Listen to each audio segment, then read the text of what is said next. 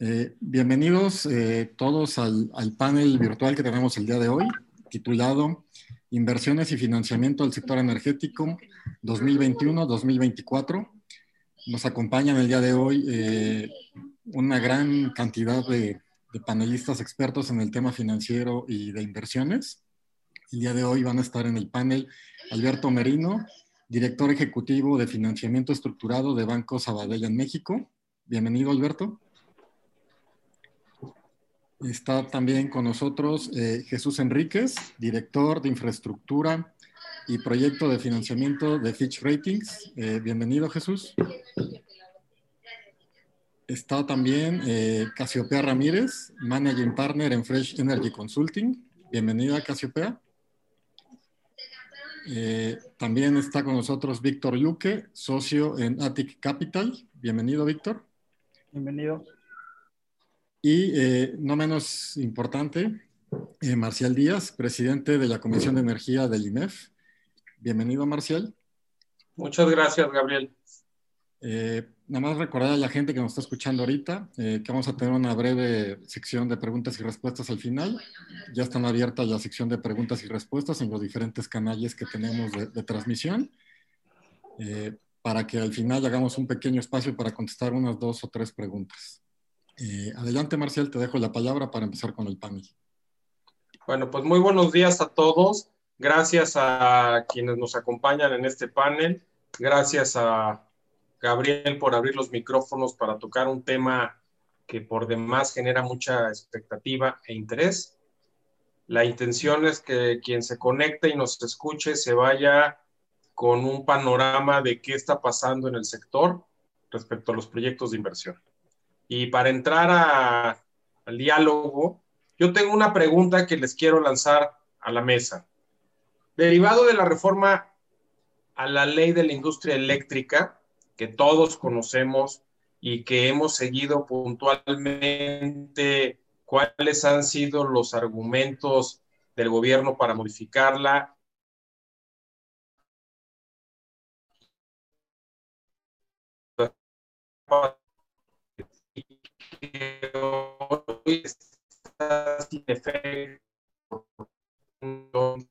¿Cómo se ve el, esta ley y sus consecuencias para poder seguir invirtiendo en México?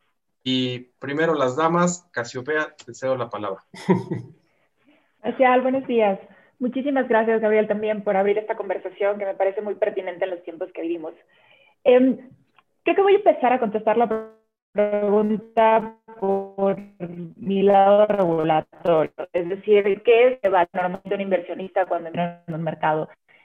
Y lo primero que evalúa es el marco regulatorio, su estabilidad, pero también su aplicabilidad, porque podemos tener escrito cualquier tipo de, de marco regulatorio que parece ser muy preferente para el tipo de inversiones que quieres ejecutar, pero que en realidad no se aplica. Entonces, si no tienes un regulador fuerte que vele por la aplicación de ese marco regulatorio que incentiva o que al menos no perjudica el tipo de inversiones que pretendes hacer, ese es un plus.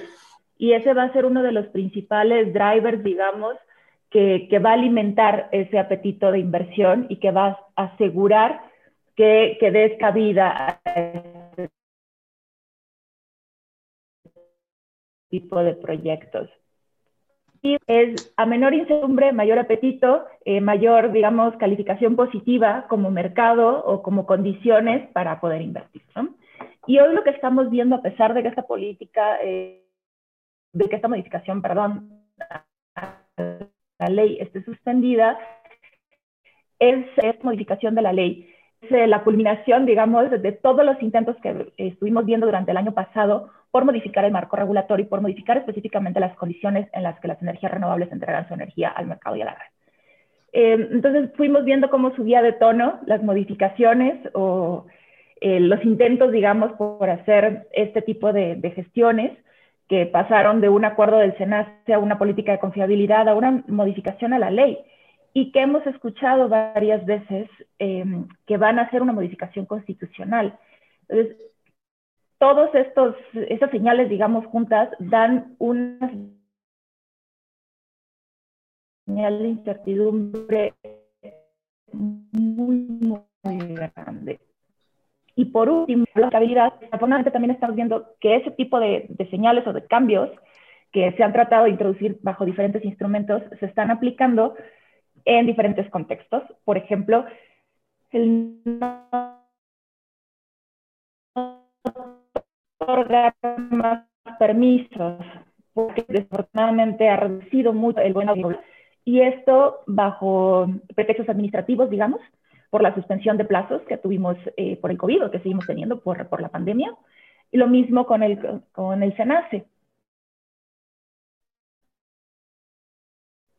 que no está tramitando. Somos dos varas de medidas que sí se están implementando, no bajo las condiciones de modificación de la ley, no bajo las condiciones de la política de confiabilidad, pero en el día a día sí lo estamos viviendo con los proyectos.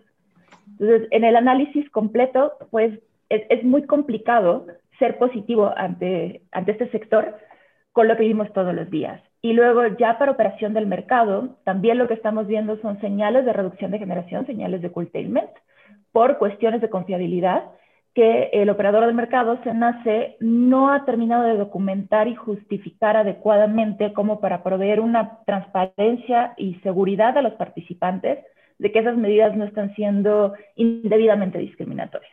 Entonces, hasta ahí me quedo con mi comentario para dar paso a los siguientes panelistas. Muchísimas gracias, Casiopea. Jesús.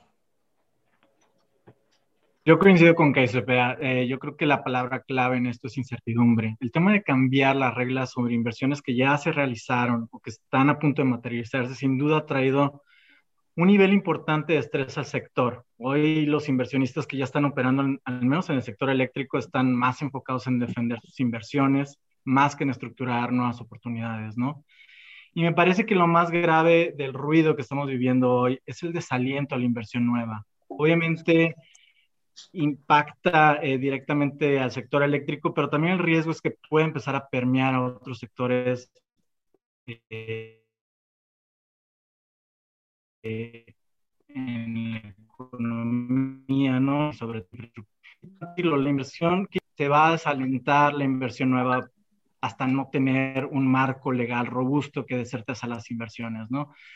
De hecho, uno de los indicadores más relevantes para medir la confianza para invertir se encuentra muy cerca de sus niveles mínimos desde que el INEGI lo publica.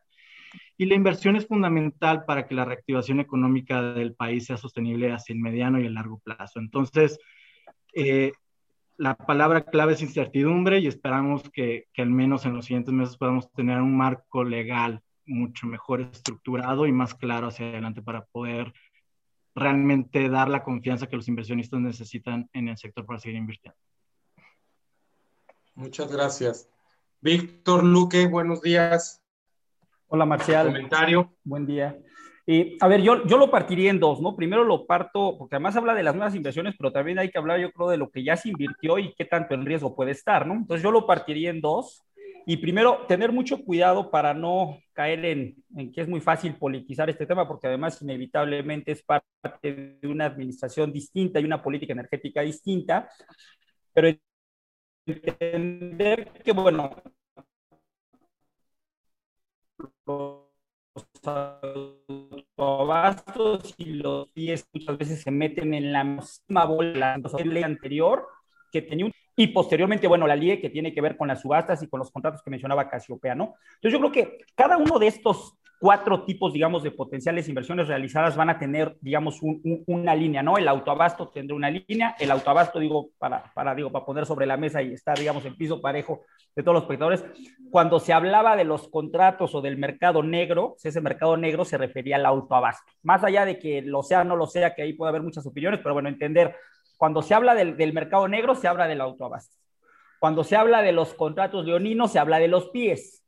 Y cuando se habla de la nueva LIE, pues bueno, hablamos de los, de los, este, de los proyectos de subasta y de los permisos que tenía que otorgar la LIE, sobre todo para generadores que no, y suministradores que, bueno, que no se han estado otorgando, ¿no? Entonces, hablando de esos cuatro, digamos, que son los, los distintos paquetes de financiamiento que hay, yo creo que hacia atrás lo que se financió, y aquí seguramente Alberto con, con la experiencia que tiene ahí el banco me complementará, sí. eh, eh, creo que de alguna manera los, los, contratos anteriores de alguna manera están blindados. Unos porque ya amortizaron, unos porque ya se pagaron, los de las subastas yo los veo muy sólidos, creo yo, Y el tema del despacho, pues bueno, tiene que ver con, con lo que se vaya a vender a mercado. Entonces, yo, yo, yo, separaría un poquito lo que es lo que ya se invirtió y si hay alguna, eh, complementamos adelante ese tema. Y lo que a mí sí me preocupa es lo que viene hacia adelante, porque hacia adelante yo solamente veo que existe un pequeña, una pequeña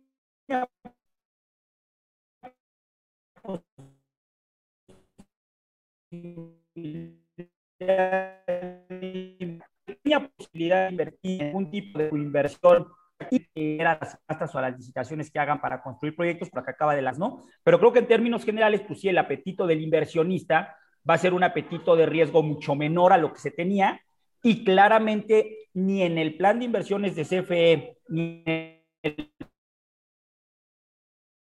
plan de inversiones, digamos, lo que el potencial renovable de este país, porque ni el plan de inversiones SFE ni el PRODECEN trae explícitamente eh, cómo invertir en ello, y los privados que lo venían haciendo muy bien, pues claramente eh, hoy será un escenario muy distinto para poder pensar hacia adelante en invertir en nuevos proyectos, Marcial. Ahí dejaría esta.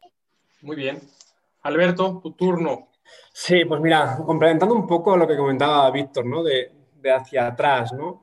nosotros realmente en nuestro portafolio que tenemos de eléctrico, vamos a decir, pues la verdad que hemos participado tanto en primera subasta como en segunda, como en tercera, hemos estado en algún, en algún legado que otro.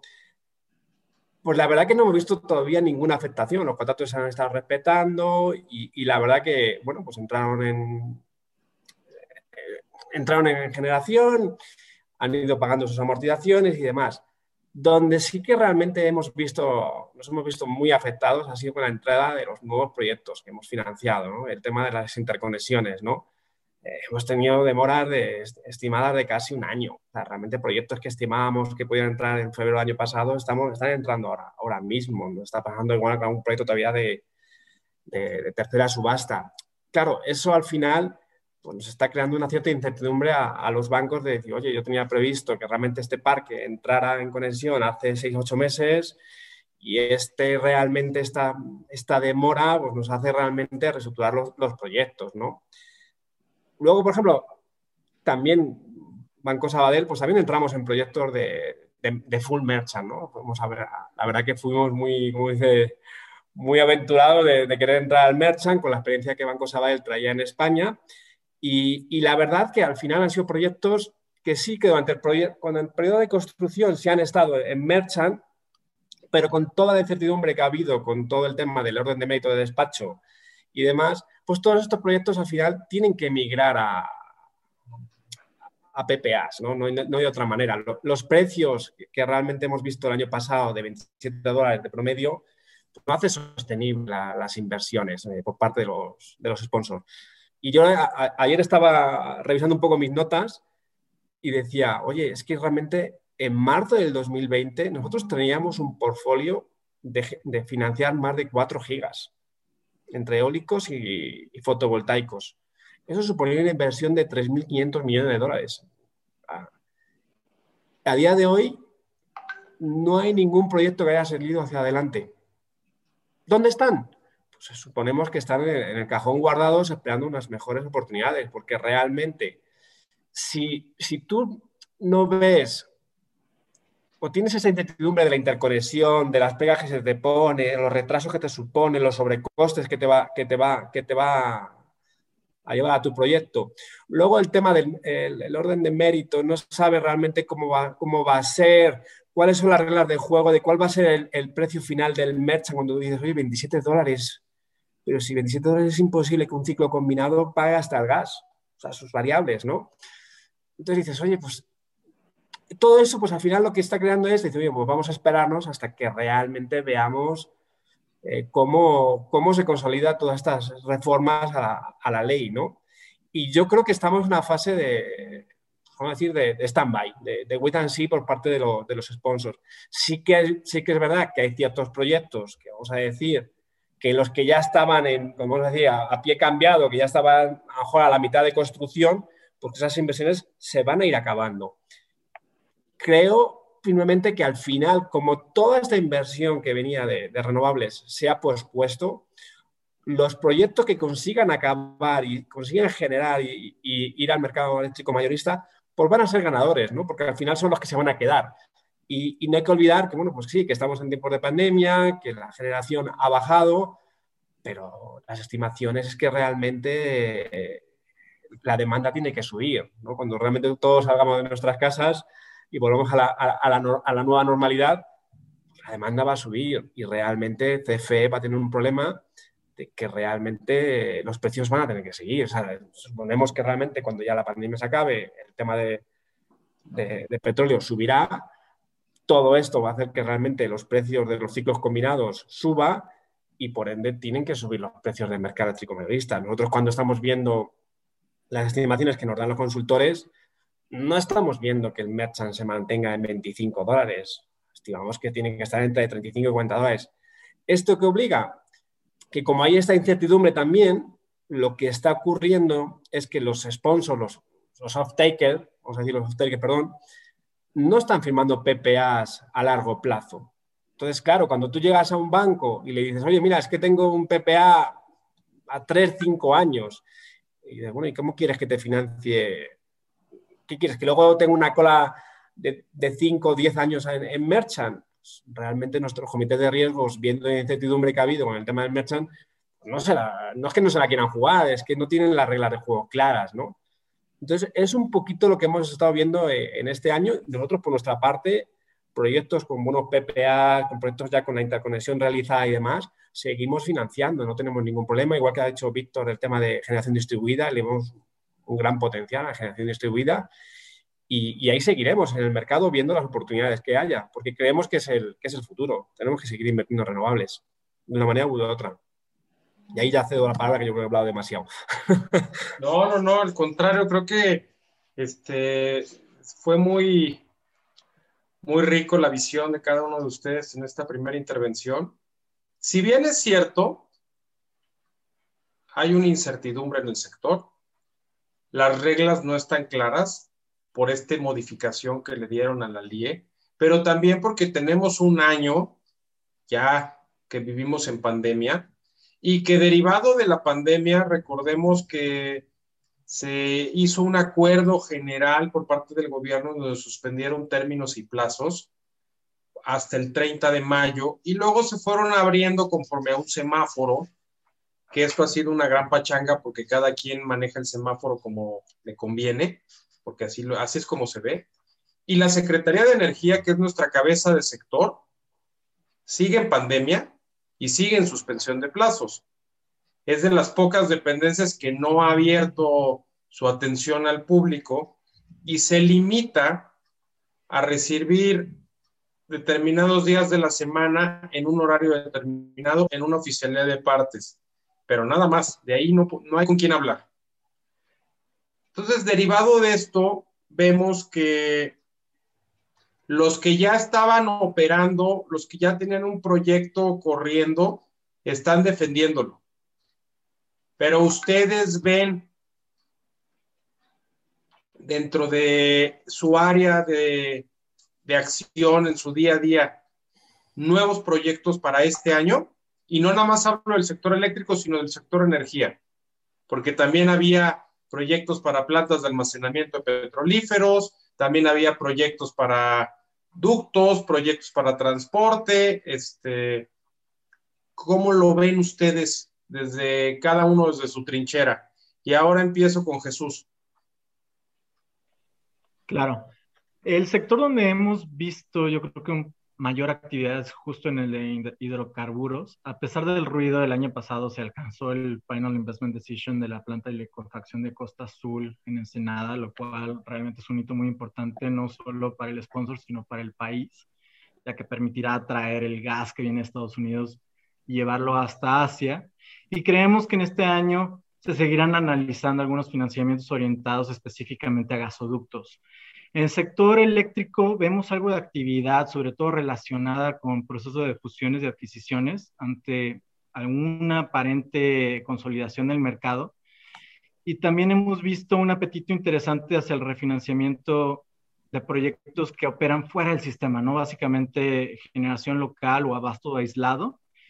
y nos parece incluso que podría haber algo de apetito para proyectos nuevos que donde no se tendría tanta dificultad para conseguir los permisos, ¿no? Ya que no se compite de manera directa con las empresas productoras del Estado y son proyectos perfectamente regulados. Igual en el sector eléctrico, y ya lo mencionaba Víctor anteriormente, eh, nos parece que la generación distribuida tiene un potencial importante de crecimiento, aunque por su escala es complicado que puedan acceder al mercado de capitales. Aunque hemos visto que emisores en países como Chile, por ejemplo, hoy están buscando reestructurar algunos de sus pasivos en este mercado a través de portafolios con un número importante de proyectos que tienen contratos de PPA con contrapartes sólidas. Entonces regresamos otra vez a buscar con esas contrapartes que puedan eh, fundamentar el financiamiento eh, hacia un largo plazo, ¿no? Ok, muchas gracias Jesús. Este, Alberto, pues mira, yo creo que voy un poco en línea con lo que ha, comentado Jesús.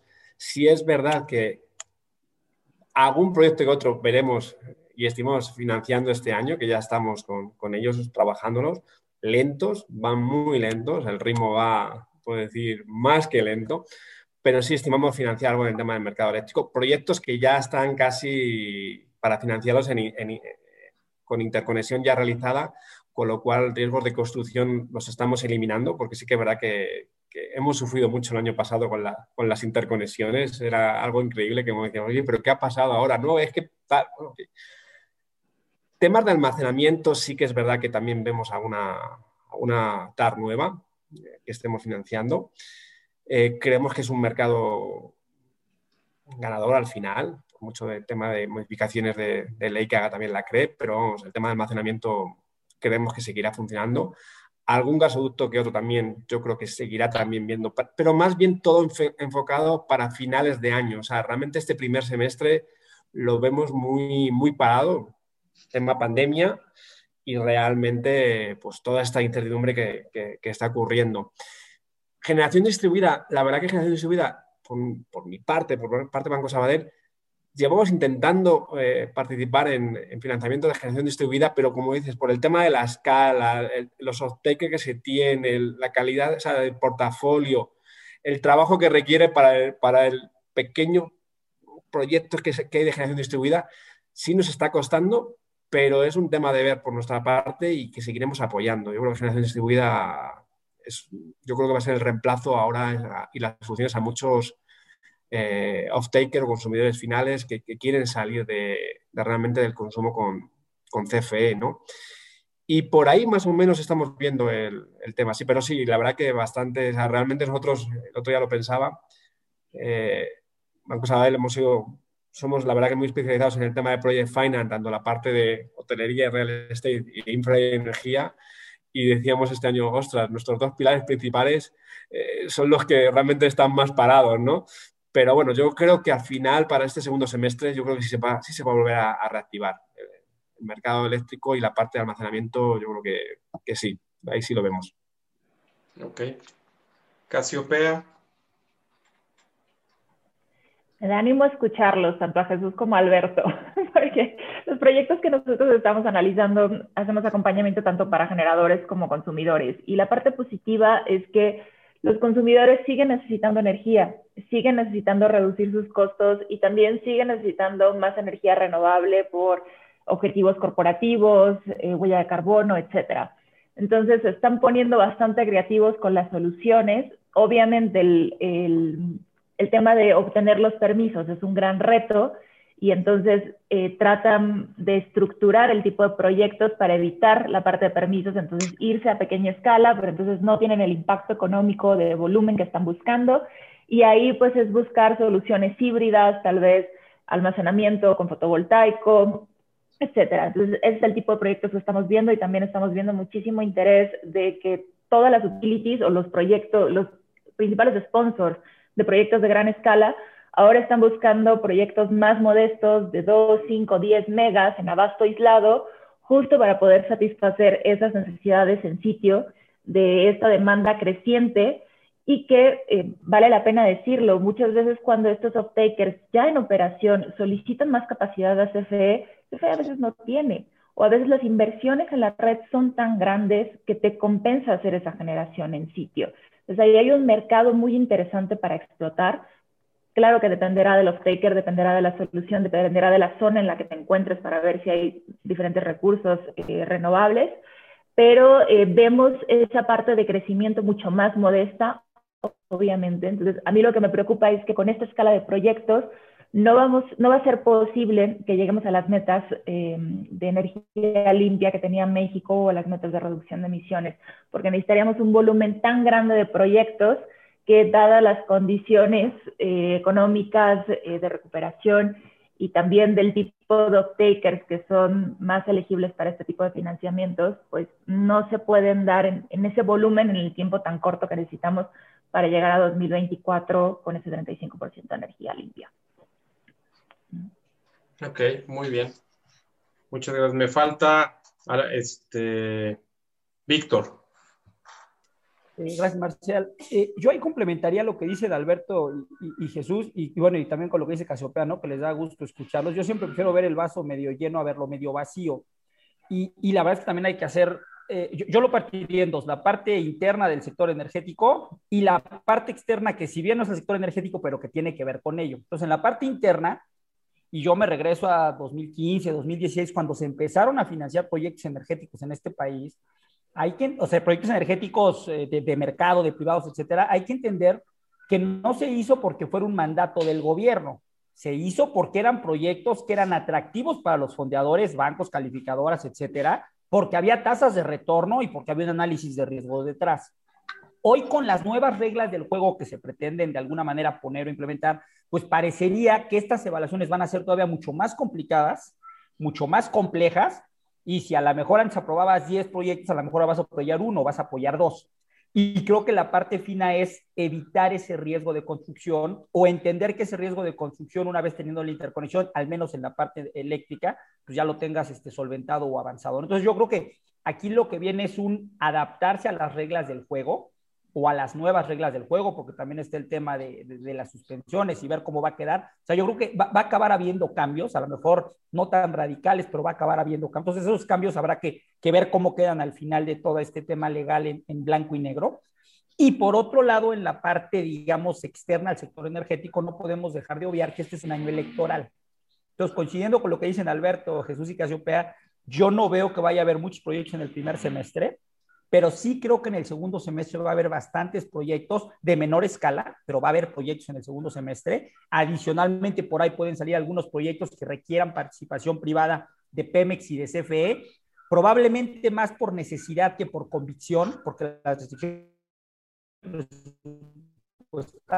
tanto de Pemex como de CFE, así, pero creo que en el segundo semestre, y ojo, eh, con independencia de, del resultado de la elección, el tema nada más es que por los tiempos políticos de la elección seguramente habrá movimiento y posteriormente después de la elección, mejor el segundo semestre que el primero. Ahora, yo sí veo que para 2022 debiese de haber una potenciación en proyectos un poquito más grandes, tanto en electricidad como en hidrocarburos.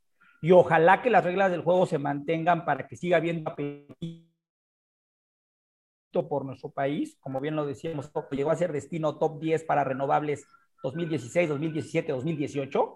Hoy pues, estamos un poquito o un mucho más abajo y ojalá que esas reglas permitan atractivo para los inversionistas, ¿no? Yo, yo les el vaso medio lleno y creo que si bien ahorita lo que más hay son proyectos de menor escala, pero creo que hacia 2022 volvemos proyectos de mayor escala muy, Muchísimas gracias por esta segunda intervención. Yo traía, traía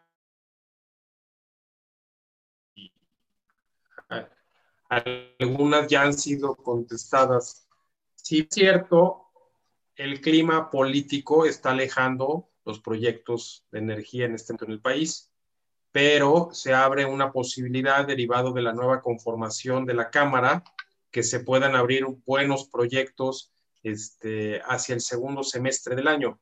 La pregunta puntual sobre el tema es, ¿hay dinero en el sector para financiar estos proyectos? Y empiezo contigo, Jesús. Lo que yo te diría es que dentro del mercado de capitales definitivamente hay liquidez, ¿no? Y simplemente lo que busca el mercado de capitales es esa certidumbre para poder hacer la inversión de manera precisa. Entonces, o sea, hay recursos, tal vez en el sector público estaba un poco más limitado, ya nos platicaba Víctor de las restricciones presupuestales que tienen las paraestatales. Al menos en el caso de CFE vemos que tienen la suficiente capacidad y liquidez para hacer frente al CAPEX que están planeando eh, realizar, sobre todo en 2021 y 2022.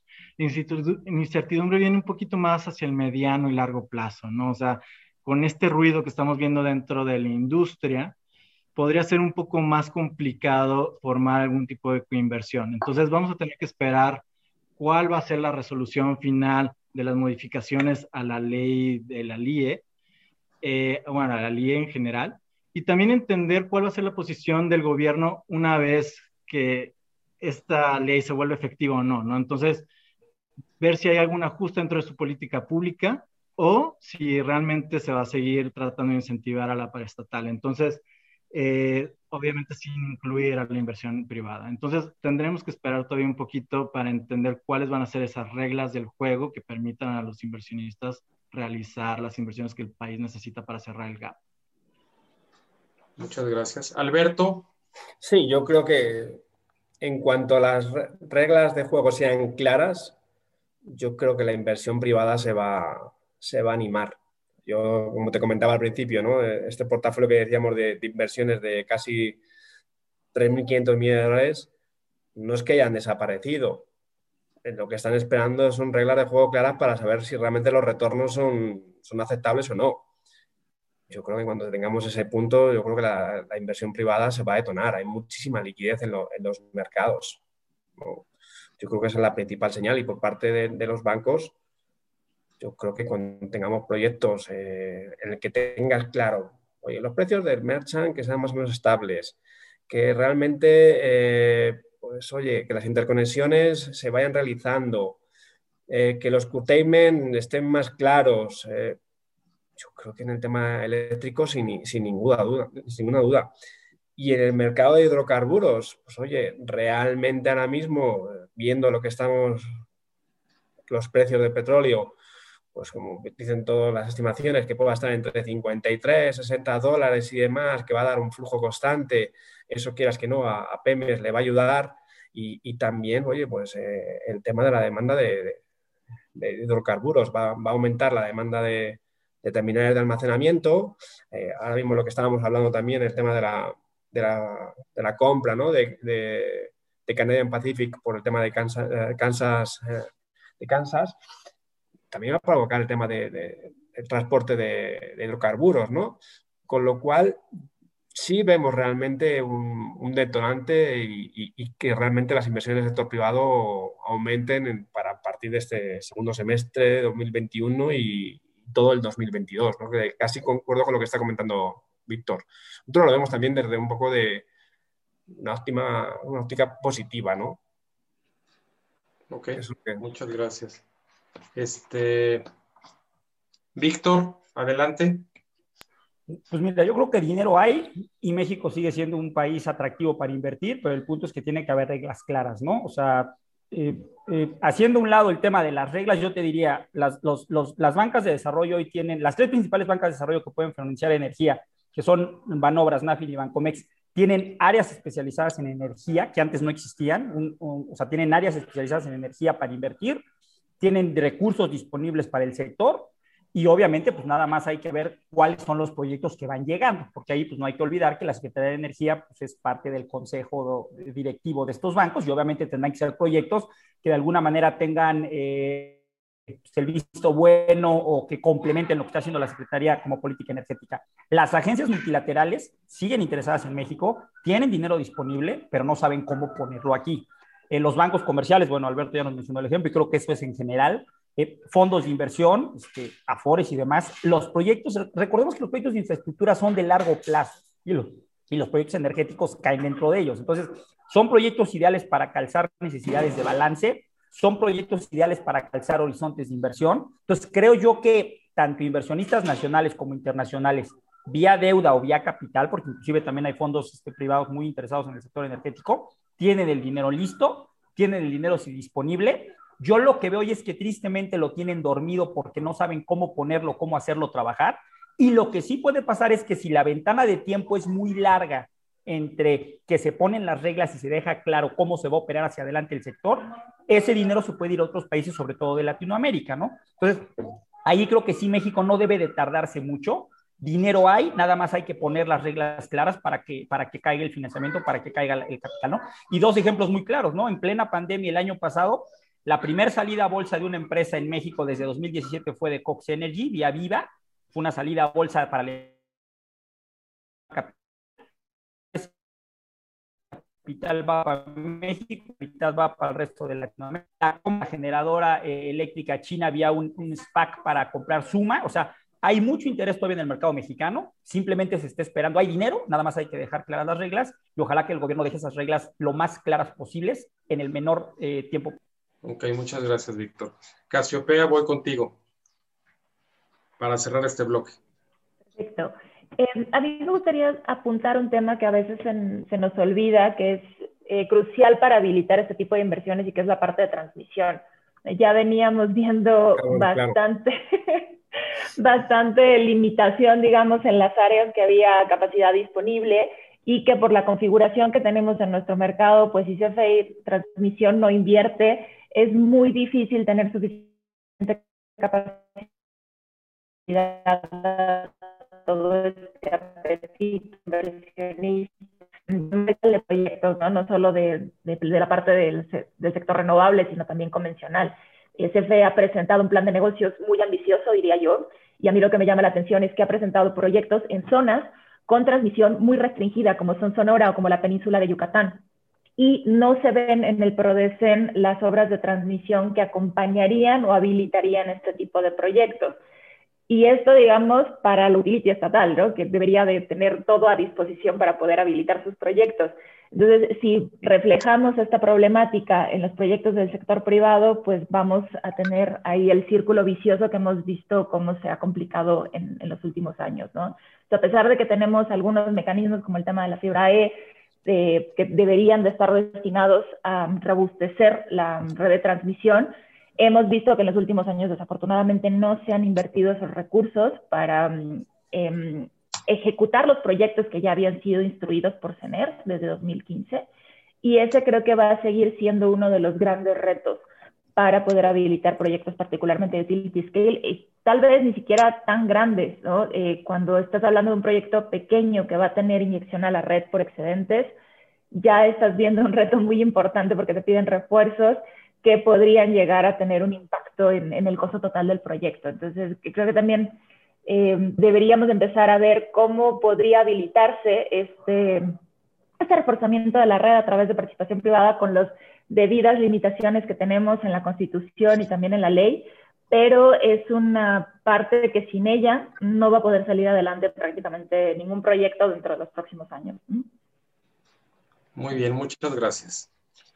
Este, ustedes como especialistas, analistas y que están llevando a cabo proyectos y financiamiento de los mismos, ¿cómo ven cómo ha afectado el tipo de cambio? El tipo de cambio este año empezó en 2011, bajó en enero a 19.80, para hacia el 8 de marzo llegamos a un pico de 21.56 y hoy amanecemos en 2090. Entonces, en un proyecto de financiamiento, estos picos afectan, estos picos realmente no representan este, ninguna complicación para el proyecto. Y aparte, anudado esta pregunta es, en el último trimestre hubo una fuga, bueno, así se leía, así se le conoció, una salida de capital de cerca de 19 mil 19 millones, 19 mil millones de dólares derivado de todas estas este, controversias que ha habido sobre los cambios a la, a la ley y a las reglas del sector. ¿Cómo lo ven ustedes desde su trinchera? Y empezamos ahora con Alberto. Mira, es, una, es una, pregunta del millón, ¿no? Siempre decimos el tema. Yo me acuerdo cuando financié los primeros proyectos de, energía, ¿no? Sobre todo el tema del merchant, ¿no? Y cuando pasabas a tus comités de riesgos y les decías, oye, pero esto eh, me lo estás pidiendo en dólares, pero, pero el mercado eléctrico se liquida, se liquida en pesos, ¿no? Oye, pero esto cómo, cómo, cómo es, ¿no? Y nosotros siempre me acuerdo que, decíamos, no, mira, es que realmente quien, hace, quien fija el PML y demás son siempre los ciclos combinados de, gas. Y como el gas eh, siempre está indexado al dólar, pues realmente la correlación que, tenemos entre el dólar peso en, el, precio del PML, pues está en torno a un 90%, con lo cual lo que hace sentido que realmente se financien en, dólares los proyectos. La verdad que eso es en, teoría cuando realmente eh, todavía no lo hemos visto funcionar de una manera exacta, porque realmente lo que, lo que ocurrió el año pasado fue pandemia, peso se va a 25, pero realmente los precios no se estaban viendo reflejados con esta subida por la depreciación del peso, porque realmente el gas tendría que estar marcando. Como hubo todo el tema que pasó en mayo por el tema de que las centrales eh, renovables no se, no se, estaban conectando, el tema del despacho de los Smart Run por parte de CFE, que si no estaban interviniendo para la determinación del PML, sí distorsionó finalmente eh, esa correlación ¿no? que había. ¿no? Pero finalmente, cuando ya hemos llegado a, precios de 20 eh, dólares por peso, sí hemos vuelto a ver esa, correlación que existe en el mercado mayorista de, por el tema de, del gas o el combustible en su momento, como pasó al, principio del año pasado, en 2020, que al final, bueno, pues esos precios iniciales que se estaban estimando, pues volvieron a otros niveles más, más normales. Por lo cual, sí nos ha afectado, pero no ha sido algo que, realmente hayamos notado en nuestros proyectos eh, que haya bajado la capacidad de, pago. Principalmente porque nosotros en nuestra cartera hemos tenido muchos proyectos que han estado siempre en primera subasta, segunda y, ahora en la tercera. Y, la verdad que no, hemos visto esa, capacidad de pago afectada en, los proyectos. Ok, muchas gracias. Este, Jesús. Coincido con Alberto, o sea, yo creo que la afectación que estamos viendo impacta más hacia el corto plazo. Hacia el largo plazo, los proyectos definitivamente, bueno, usualmente buscan tener algún tipo de cobertura para mitigar la exposición hacia el tipo de cambio. En el mercado eléctrico, de manera muy específica, obviamente se buscaba esa correlación entre los PMLs y el gas y el dólar, este, pues sobre todo para proyectos merchant, pero para proyectos que están totalmente contratados, usualmente los contratos especificaban precios en dólares, ¿no? Entonces, como tal, no, el tipo de cambio no ha limitado, digamos, eh, la estructuración de proyectos hacia el largo plazo. En cuanto a la inversión, sí hemos visto una caída importante, sobre todo desde 2019, incluso previo a la pandemia. O sea, por ejemplo, en 2019 la inversión bruta cayó en 4.6%. En 2020, como ya lo mencionabas, la contracción fue de alrededor de 19%. Y mucha de esta caída o contracción dentro de la inversión tiene que ver con el ruido o la intervención del gobierno que mermaron la confianza empresarial, ¿no? Entonces, para poder tener y poder sostener el crecimiento potencial, no solo en el sector, sino también el crecimiento potencial económico en México hacia el mediano plazo, regresamos a lo mismo, necesitaríamos reglas claras y una política pública que permita y incentive la inversión privada. Muchas gracias. Este, Casiopea. Nosotros por el lado del cliente, es decir, el consumidor final que va a ser el off-taker de los PPAs que permitirán eventualmente habilitar estos proyectos, sí hemos visto un cambio de tendencia bueno, que viene también alimentada mucho por el tipo de estructura de su negocio eh, o sector, pero sí hemos visto una preferencia por los PPAs en pesos. Entonces, eso le mete una dificultad adicional al, al generador, porque entonces ellos son los que se tienen que cubrir del, del, tipo de cambio, ¿no? La verdad es que la transacción ideal es donde puedes firmar un PPA en dólares, tienes tu financiamiento en dólares, tienes tus costos en dólares y entonces todo está perfecto, ¿no? No se pierde nada en, en toda la cadena de valor pero sí hemos visto mucha más resistencia en los últimos meses, años, a los off-takers a tomar estos PPAs en dólares, porque ellos no se quieren asumir el tipo de riesgo y esa volatilidad. también derivado, pues obviamente, de, de cómo eh, se han ido estructurando estos precios piso y entonces para cubrirse, pues podrían llegar a tener en algún momento un incremento de costos, que los taker dice, no, sabes que si hay una variación del tipo de cambio muy, muy importante, yo no lo quiero tomar, te lo regalo entero y, y entonces eso dificulta la, la, negociación. Eso, si le sumamos también la parte de los PPAs a corto plazo, pues creo que está eh, limitando, digamos, las opciones, sobre todo en términos de off-takers elegibles para este tipo de contratos, volúmenes, porque entonces a menor plazo, menores volúmenes, y entonces necesitas más PPAs para tener un proyecto con unos niveles contratados decentes, digamos, o lo suficientemente atractivos como para poder llegar a etapa de financiamiento. Y esto es un poquito lo que hemos visto desde nuestro lado como consultores, que ha ralentizado mucho la estructuración del proyecto para estar listo um, a etapa de financiamiento. Ok, muchísimas gracias. Víctor, por último, para cerrar. A ver, yo, yo, yo, yo contesto con base a la experiencia que tuve respecto a los distintos proyectos que vi eh, cuando estuve en la Secretaría y creo que la mayoría lo decían Alberto y Jesús de manera muy puntual, ¿no? O sea, creo que todos los proyectos, eh, cuando tienes un tema de que algo viene en dólares y algo viene en pesos, pues tiene que haber una cobertura.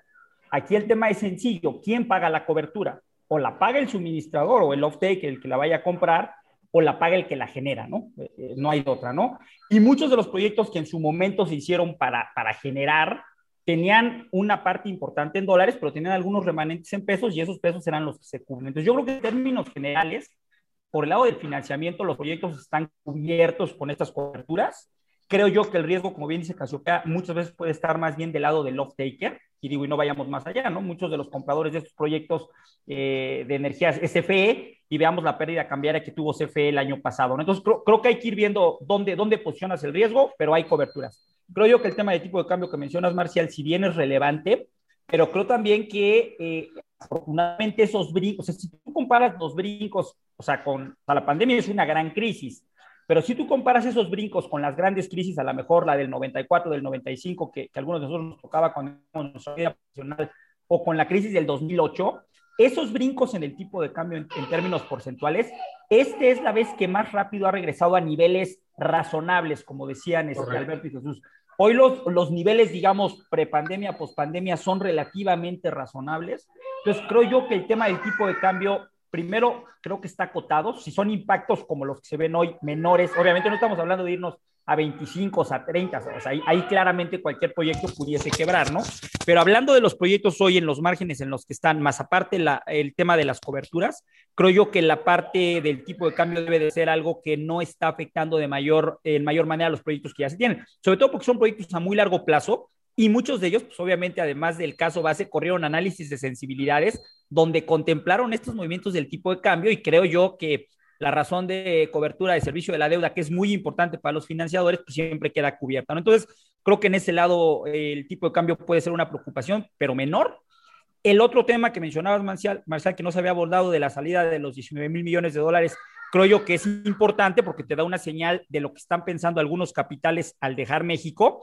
Ahora, también habrá que entender qué tanto de eso lo dejaron por la política energética y qué tanto de eso lo dejaron por una decisión personal, familiar, corporativa o por la perspectiva que se tiene del gobierno en tema político más en general, ¿no? Pero creo que sí son dos cosas en las cuales hay que estar atentos porque obviamente el tipo de cambio afecta a los proyectos y la salida de capitales en mayor o menor medida, pues tarde o temprano acabará afectando a todos los sectores de la economía.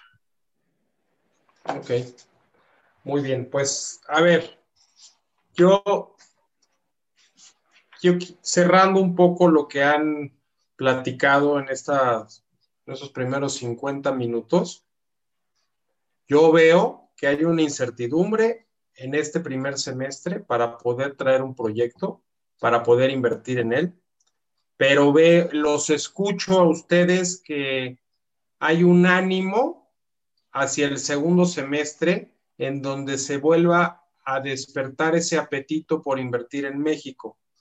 La realidad es que hoy están paradas las rondas, no hay permisos de importación, no hay, se están otorgando a cuenta gota los permisos de la CRE, este, y vemos todo un tema de debate nacional respecto a la postura de los que están defendiendo sus intereses, este, y que están teniendo criterios favorables por el Poder Judicial.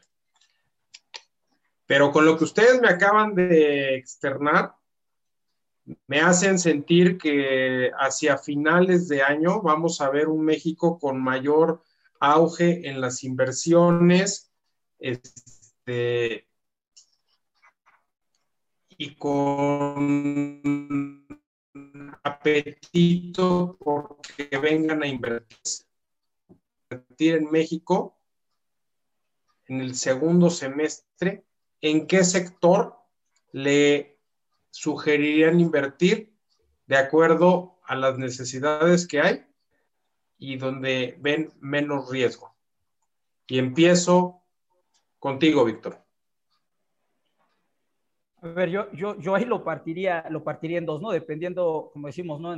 Dependiendo del sapo es la pedrada, ¿no? Si son inversiones pequeñas o si son inversiones de un, de un, monto, digamos, este, menor o más razonable, creo que la generación distribuida es algo muy atractivo. Obviamente hay que encontrar dónde. Eh, hoy por hoy la legislación, ni la anterior, ni la que se está promoviendo, ni mucho menos parece afectarla. Y creo que todo a que esté por abajo de los 0.5 megas, que sean proyectos razonables y rentables, pueden tener cabida. Y hoy por hoy los costos tecnológicos te dan para que estos proyectos sean atractivos para los inversionistas. Entonces, para esos pequeños inversionistas, yo te diría, podemos hablar de generación distribuida. En el caso de inversionistas con un mayor potencial o con un mayor apetito, yo te diría que hay dos opciones. Una es, eventualmente tendrá que haber algún tipo de coinversión, insisto, más por necesidad que por convicción con CFE claramente se están lanzando estas seis, estas subastas de las, de las plantas que están haciendo. Eh, por un lado, puede haber otros proyectos, sobre todo los que Casiopea en transmisión. Transmisión es un área que requiere mucho dinero. Y si bien es un monopolio estatal, por como está en la Constitución, pero es un monopolio estatal que puede recibir este, dinero privado. Y por dinero privado, mm, a lo mejor no pensar en una APP, porque el APP es algo que, que, hace mucho superó CFE y que además no le gusta, pero el régimen especial de CFE le permite hacer coinversiones con privados. Y creo que en transmisión también puede haber posibilidades muy atractivas, ¿no? Entonces, generación y transmisión. Y por otro lado, yo también tengo esa, ese mediano optimismo. Se habla mucho de que se cancelaron las subastas. A ver, aquí es una parte fina. No se cancelaron. Lo que se canceló fue la obligatoriedad del suministrador de servicio básico a comprar por subastas. Antes la ley, la que se sacó en 2013, decía que deberá comprar mediante subastas. Hoy lo que dice es que podrá comprar mediante subastas. Yo lo que espero es que la realidad financiera y económica acabe alcanzando a la CFE y que esa realidad financiera y económica le haga ver la conveniencia como empresa energética de comprar energía mediante subastas, el podrá está ahí, la ventana sigue estando, y que esa compra de energía mediante subastas habrá que cambiar de lo que quieran, Marcial. A lo mejor el tema de los CERS, a lo mejor las subastas no eran perfectas, coincido, pero, pero lo que se le puede agregar para que sean mejores subastas, implementarlo con la nueva política energética y que esas subastas vuelvan a tener vida. Eso a lo mejor estoy siendo muy optimista, pero eso espero que ese podrá sí deje abierta la puerta para que se el día de mañana considere nuevamente el esquema de subastas con las modificaciones y los ajustes que tú quieras. Pero creo que esas son las, las tres grandes aristas que yo te diría para, para cerrar esta, esta opinión en cuanto a dónde invertir. Generación distribuida, coinversiones con, con CFE y con Pemex, porque en hidrocarburos también va a haber algo muy parecido, y hacia adelante ojalá que ese podrá de las subastas que queda en la propuesta de ley sí se lleve a cabo. Ok. Adelante, Jesús. Claro. Eh, yo coincido un poco con Víctor, ¿no? Creo también que México tiene un sistema eléctrico relativamente débil todavía, lo hemos visto en los últimos meses con los apagones, y hay capacidad apenas disponible, al menos en el sector eléctrico, para poder mantener una reserva eh, eléctrica en todas las regiones y abastecer al mismo tiempo la demanda, ¿no? Entonces, como tal, todavía vemos una necesidad importante para seguir incrementando nuestra capacidad en el sistema, obviamente acompañando y robusteciendo los, los sistemas de transmisión, y donde vemos mayor riesgo, al menos en el área de generación, es para las renovables, dado que por su ubicación geográfica eh, pueden, podrían estar ubicados lejos de los centros de carga, ¿no? Entonces, como tal, tal vez vemos un mayor apetito hacia centrales termoeléctricas, eh, básicamente ciclos combinados y apoyando tal vez en algún momento a la CFE, coincido más por necesidad que realmente por convicción.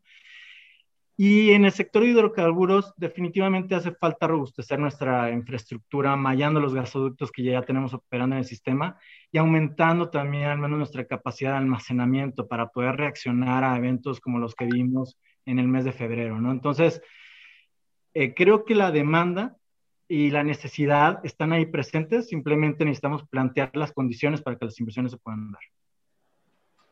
Ok, muchas gracias. Alberto.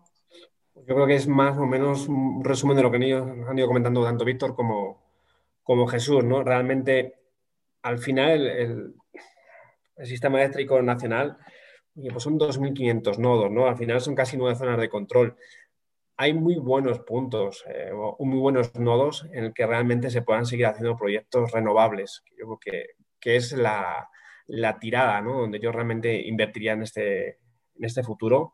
Además, creo que viendo cómo, cómo han reaccionado los sponsors, que haciendo un poco, pues, un wait and see de todos sus proyectos, yo creo que es el momento para seguir invirtiendo en renovables, en buenos nodos, que creemos que todavía los eh, existen. Está claro que todo, el tema de inversión en, distribución va a ser esencial.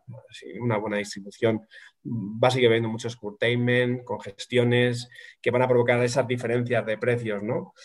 Pero principalmente áreas renovables, yo lo veo una tirada que a futuro va a seguir empujando el sector eléctrico. Generación distribuida, pues obvio, que sí. Lo único que, el tema de generación distribuida, pues la escala de generación distribuida con medio megavatio, pues la verdad que no, no da para grandes financiamientos, ¿no?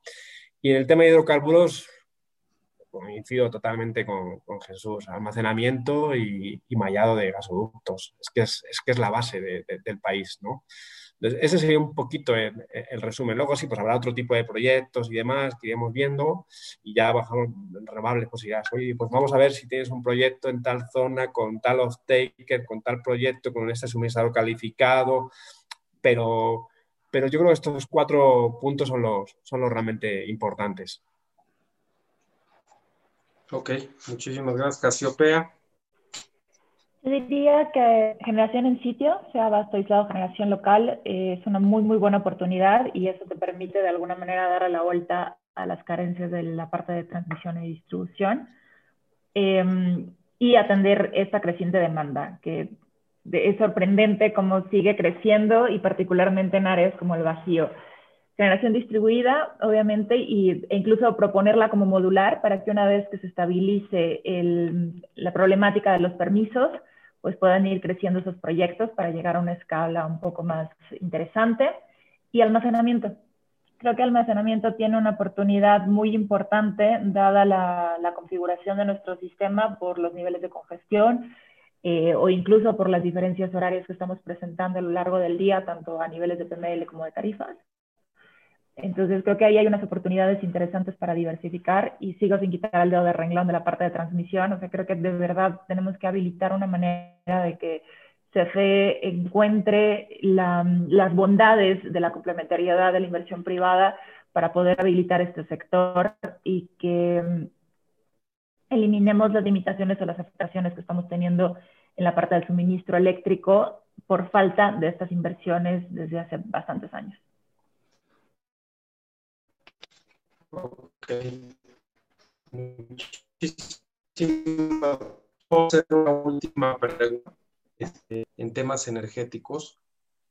¿Cómo le podemos o qué sugerir o qué experiencia tienen o sugerencia para añadir el tema de que tenga este, una visión social? Este gobierno le gusta todo que tenga un sentido social cómo podemos hacer un proyecto de inversión en el tema de energía con sentido social. Y empiezo ahora contigo, Casiopea, si quieres. Eh, mira, la, inversión social o mm, los proyectos sociales que acompañan el desarrollo de proyectos de infraestructura es una práctica que lleva bastantes años en el sector.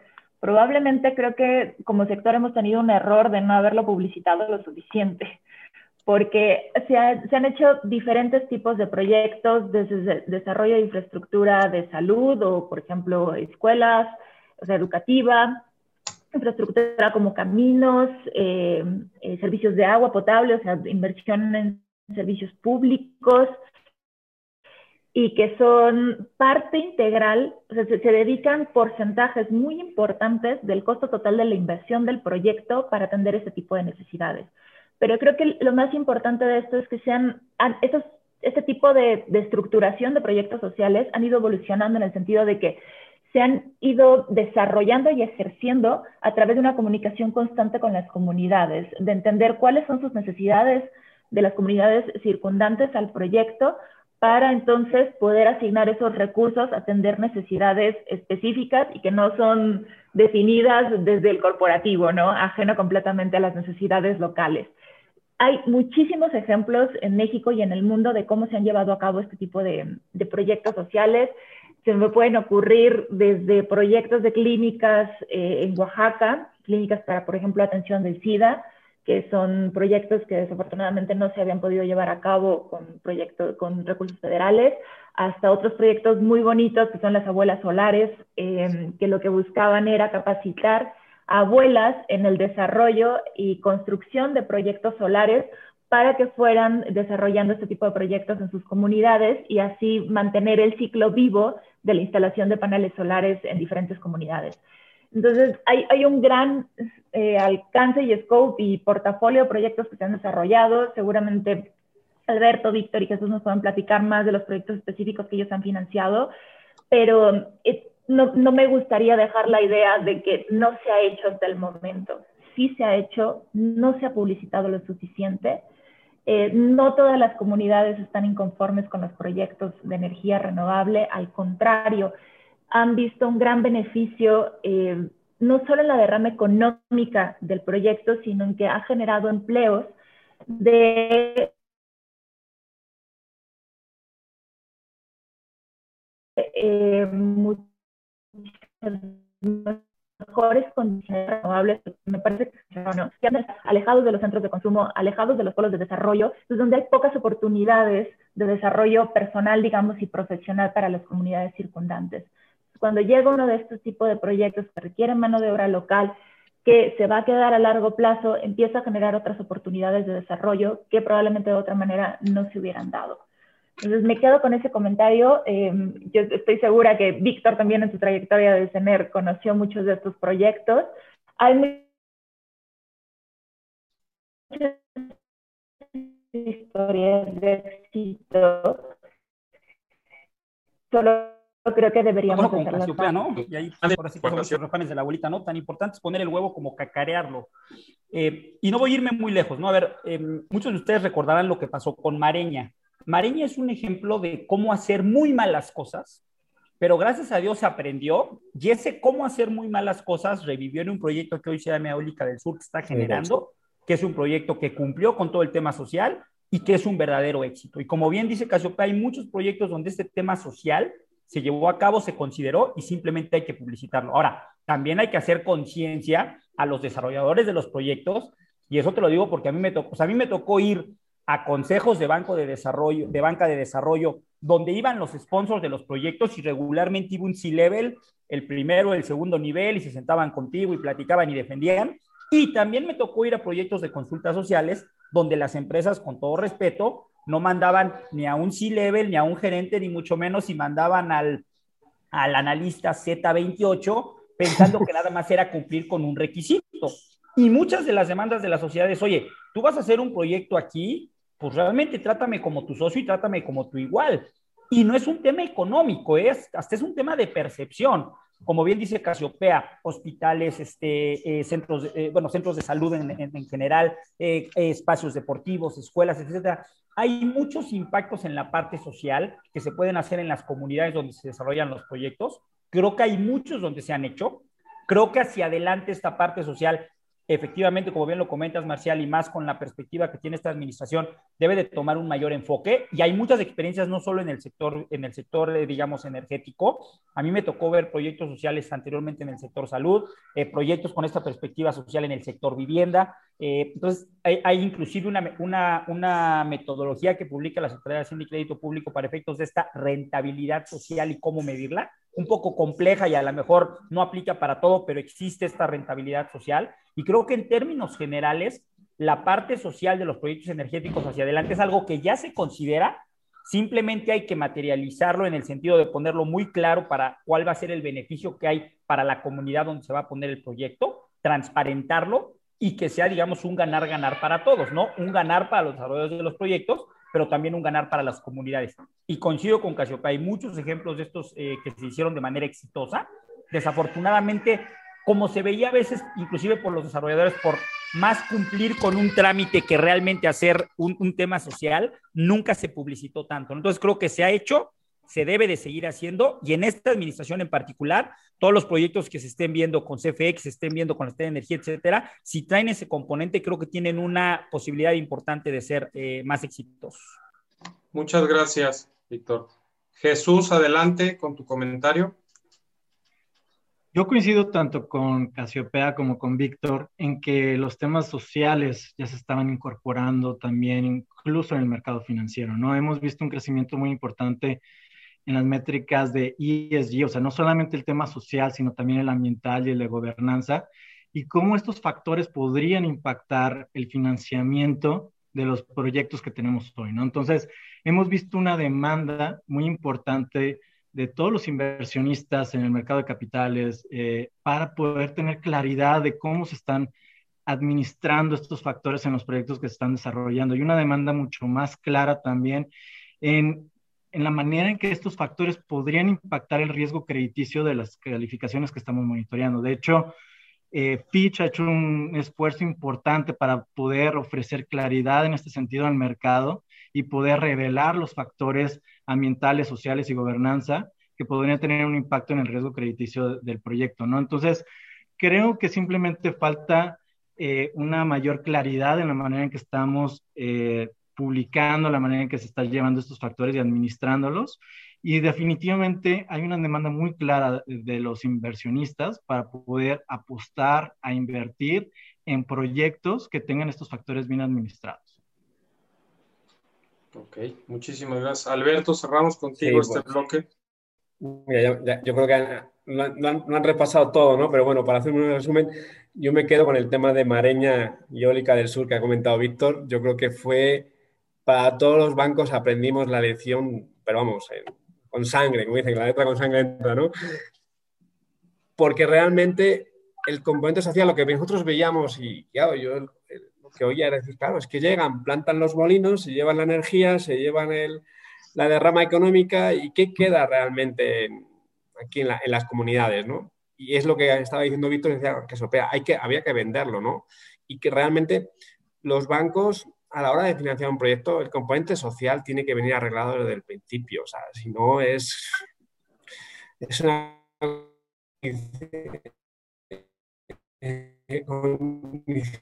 necesaria, pero no es un Pero el componente está en el un, un, proyecto. ¿no? Y realmente, pues esto es de generar empleos en la comunidad, que la operación y mantenimiento se quede con gente local, todas las obras sociales que se, que se van realizando, el que, por ejemplo, en el tema eólico, pues puedan seguir eh, pastoreando con las tierras, eh, el tema de ganadería, todas estas cosas, pues ya se van incorporando en los proyectos, pero ya de una manera ya de... Es más es que tiene que estar. Sin esto no es financiar un proyecto, ¿no? y yo creo que que Mareña fue una lección para, para todos los bancos, ¿no? Es, el ejemplo claro de lo que no se tuvo que hacer en su momento. Y esa es un poquito la, la, conclusión, así ya rápida. Pues muy bien, muy interesante. Yo les quiero compartir que hace como un año y medio que se anunció que se iban a construir no sé cuántas sucursales del Banco de Bienestar Social, creo que 10 mil, una locura así se anunció este, redacté un artículo y luego mandé una propuesta al Banco de Bienestar Social, pues diciendo que si hay 12 mil estaciones de servicio gasolineras dispersas en el país, pues, ¿por qué no para, para darles toda vez que ahí ya hay la infraestructura para montar la sucursal, ya tienes la terminal, ya tienes electricidad y al final pues toda estación de servicio está cerca de una comunidad, ¿no? Mm. pues lo mandé, pero pues nunca tuve respuesta. Este, realmente, y ahora empezamos a ver esta semana unos videos de unas sucursales que están poniendo en medio de la nada, este, y que costaron X cantidad de millones. Entonces también entiendo que los proyectos con sentido social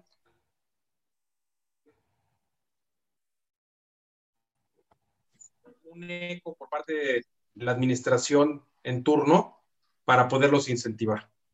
Y los privados también tienen que darles este, toda la, como dijeron ustedes, cacarejar el huevo, que trae un contenido social, porque también eso abona, eso vende, y no nada más llegan los capitales extranjeros opresores a saquear este, a las comunidades, sino al contrario, vienen a adaptarse a la comunidad y a brindar muchos bienes y servicios que la misma comunidad no tenía, ¿no? Y, pero bueno, pues, Marcela, ahí nada más complementando, lo que tú haces es un muy buen ejemplo de lo que tenemos que seguir haciendo, o sea, y, y, habiendo sido servidor público durante muchos años de mi vida, es algo que tú aprendes, o sea, tú acabas entendiendo que hay muchas propuestas que pueden ser muy útiles y eso que tú haces, Marcial, creo que es un ejemplo de lo que todos podríamos hacer desde nuestra trinchera para poder fomentar ideas que ojalá, Marcial, tengan oídos, porque aunque no lo creas, Marcial, es, fíjate, yo no sabía que era tuya, yo esa la escuché en algún lado y no sabía que era tuya. Creo que esas ideas que tenemos que compartir con el gobierno y esa experiencia que tenemos, hay que seguirlo haciendo todos desde nuestra trinchera, Marcial. Pues muchas gracias. Pues bueno, todo llega a su fin. Creo que ha sido una mañana muy agradable este, una charla entre amigos. Este, y gustaría, ¿qué, ¿qué conviene más? A ver, ¿qué conviene más? ¿Enfrentarte al gobierno litigando o, o sentarte a pactar, a negociar tus proyectos? Y pongo, no quiero decir nombres, pero hay una empresa muy grande que tiene grandes proyectos que van caminando de la mano y que no se ha enfrentado para nada con el gobierno. Este, y hay otras medianas que están peleadas y que la única manera que pueden mantenerse es defendiendo, defendiéndose en tribunales. Entonces, ¿ustedes qué, qué estiman como profesionales del sector en temas de inversión? ¿Nos sentamos a sociabilizar con el gobierno nuestro proyecto o nos aventamos y en el camino vemos cómo lo vamos resolviendo y si es necesario hasta litigarlo? Y empiezo con Alberto. Yo siempre he sido de la idea de, negociar, siempre. O sea, ir contra el gobierno es un desgaste que, que te va a llevar muchísimos recursos y al final por lo que estamos viendo, tampoco estamos consiguiendo nada en ese sentido, ¿no? Yo creo que, el tema es seguir eh, intentando abrir el diálogo con el gobierno, buscando esa seguridad jurídica que atraiga la inversión privada y mediante unas reglas claras. Esa es mi, mi idea principal. Ok, muy bien. Este, Jesús, yo también estoy a favor del diálogo. Me parece que si no, tenemos, si no nos sentamos a negociar con gobierno y alineamos los objetivos tanto de la iniciativa privada como del sector público, vamos a gastarnos mucho y vamos a ser altamente honorosa eh, la industria para el país, ¿no? Y al final eso va en detrimento de todos nosotros porque el ambiente de negocio se vuelve más complejo y además el ciudadano en lo particular no se va a ver beneficiado por las inversiones que se podrían hacer hacia adelante. Entonces, totalmente de acuerdo eh, con Alberto en que debemos incentivar el diálogo, obviamente teniendo un marco legal sólido, robusto y reglas claras hacia adelante. Ok. Víctor. No, pues yo coincido, ¿no? Siempre he sido de la premisa que más vale un, un, mal arreglo que un buen pleito. Y además pelearte con el cocinero nunca creo que sea lo más conveniente, ¿no? Si bien es cierto que tienes todas las figuras legales que te permiten defenderte de un abuso de autoridad, creo que también estás en tu derecho de hacerlo. Pero creo que hay que separar, digo, que es y no entender que es una ley que tiene cinco aristas más para el autoabasto, una cosa para los pies, una cosa para los permisos de la LIE, otra cosa para las subastas y otra cosa para el despacho. ¿no? Entonces, creo que en cada una de esas cinco aristas habrá que tomar caminos distintos. Preguntaban ahí en el chat que qué pasaba con la suspensión. A ver, la suspensión me queda claro que si bien hoy la CENER acata la suspensión y digamos la revoca, la echa para atrás, pero no se va a quedar ahí. ¿Qué queremos? ¿Estar en un sector que se esté peleando el resto de la administración, que son prácticamente tres años y medio, o un sector que se siente, que platique, que construya hacia adelante? Yo quiero los segundos y creo yo que se puede hacer. Obviamente en la, medianía, como siempre hoy que está tan de moda lo de la medianía, pues en esa medianía tiene que ser justo tanto para el sector privado como para el sector este público. Entonces yo sugeriría a los actores interesados, algunos lo han hecho de manera muy exitosa, que se sienten a negociar y, y que veamos qué es lo que se puede. Ok. Y por último, Casiopea. Yo responderé tu pregunta en dos aristas. La primera desde la parte técnica eh, de regulación. Eh, creo que ninguna regulación debe y puede hacerse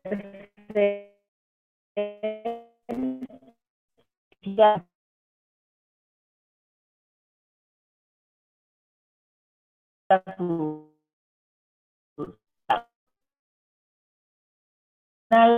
a tocar no cumple lo que está dando por ir a ningún lado. Regulación y cabe también señalar que cualquier regulación es modificable en el tiempo, es perfectible, nada está escrito en piedra. Los sectores eléctricos tienden, o la regulación del sector eléctrico tiende a evolucionar en función de varias condiciones, desde las necesidades de, de su demanda, desde la oferta tecnológica, la oferta de, de capital.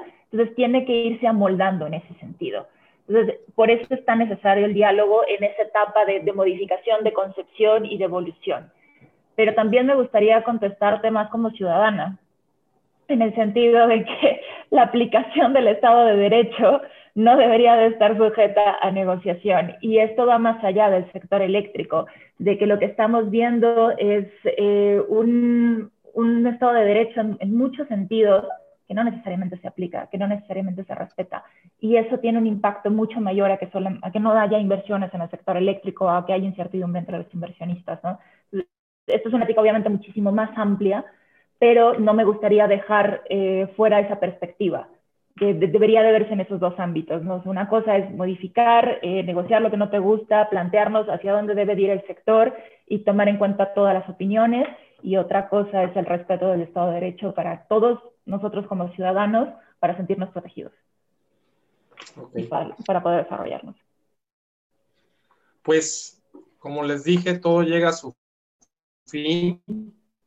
Me da muchísimo gusto haber compartido con ustedes esta mañana.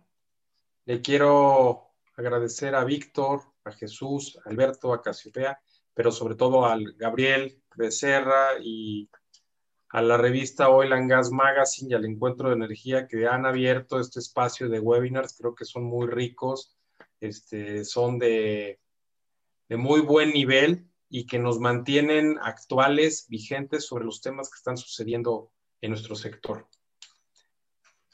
Para cerrar, este, 30 segundos cada uno de ustedes, como lo que quieran cerrar, que se, que se llevan, que resaltan, del tema que platicamos esta mañana. Y empezamos Casiopeia y así nos vamos siguiendo. Adelante. Yo diría solamente agradecer el espacio. Muchísimas gracias, Gabriel. Muchas gracias, Oilan Gas, eh, por permitirnos seguir platicando sobre estos temas que creo que dan para mucho, para seguir comenzando. Y me llevo también un buen sentimiento de optimismo de, que me compartieron nuestros colegas, de que sí eh, hay esperanzas de que este, de las inversiones en el sector se recuperen, tal vez no muy pronto, no mañana, pero que el potencial se va a explotar. Entonces, muchísimas gracias. Gracias a ti. Adelante, Alberto. Sí, pues igual que Casopea, realmente un placer poder participar en estos eventos. La verdad que son muy enriquecedores. Adquieres otra, otra, otra visión que a lo mejor nosotros estamos metidos siempre en, nuestro, en nuestro mundo de financiamiento y la verdad que igual, eh, con la idea de que realmente México tiene muchísimo potencial y que, que realmente vendrán más inversiones y más proyectos en este, este próximo futuro. Muy bien, muchas gracias. Adelante, Jesús. Igual, muchísimas gracias por la invitación y por poder participar en este foro. Eh, yo también me quedo con lo mismo, ¿no? O sea, eh, creo que el potencial de México es importante hacia adelante, sigue siendo un país atractivo, el sector eh, definitivamente necesita inversión hacia adelante y simplemente, como decía Casiopea, el Estado de Derecho es fundamental para garantizar la inversión, no solo en el sector energético, sino en el país como un todo.